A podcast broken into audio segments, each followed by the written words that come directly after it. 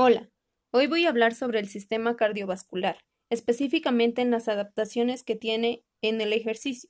Como introducción y para abrir el tema, debemos saber por qué está compuesto el sistema.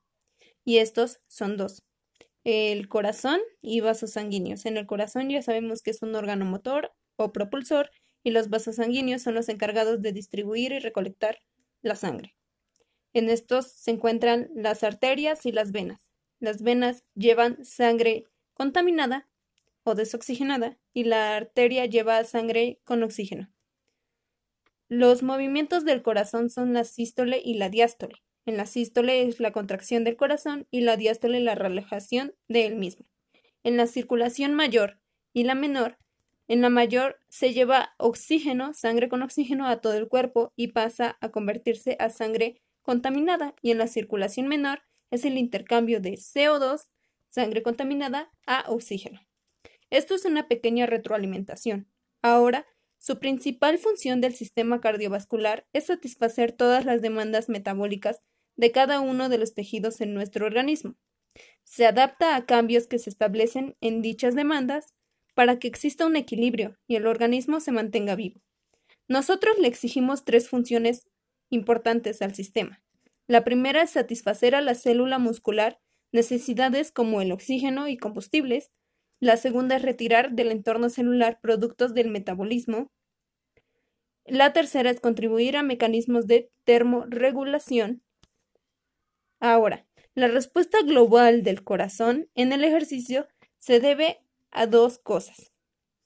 El aumento de la frecuencia cardíaca y el aumento del, del volumen sistólico para que nos dé el gasto cardíaco. Ahora, el corazón, como sabe que hacemos ejercicio, esto se debe por tres mecanismos.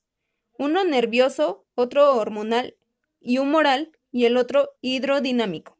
Cuando hablo del mecanismo nervioso es sobre el corazón y sobre vasos sanguíneos.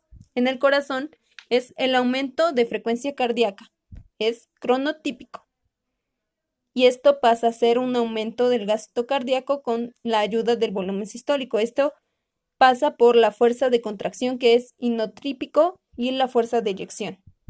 El, el, aumento de gasto cardíaco, que es la respuesta de la frecuencia cardíaca y la fuerza de contracción, y nos da también en este punto lo que es el aumento de la tensión arterial sistólica.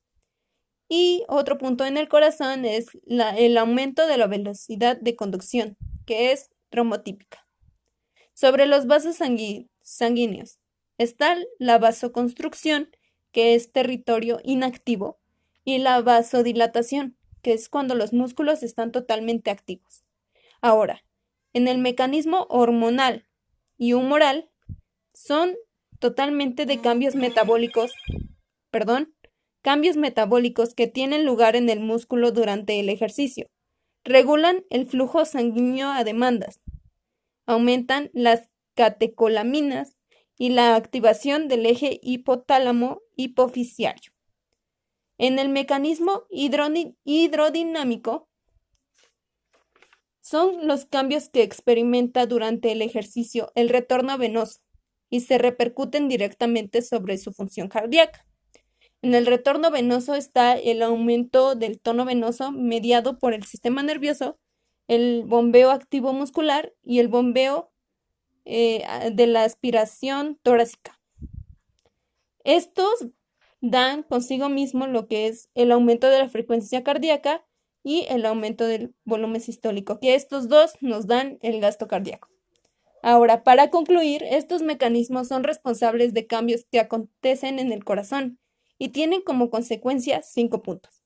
El primero es un aumento de la actividad nerviosa simpática, una disminución de actividad parasimpática, vasodilatación local, respuesta endocrina y aumento del retorno venoso. Eso es todo. Muchas gracias.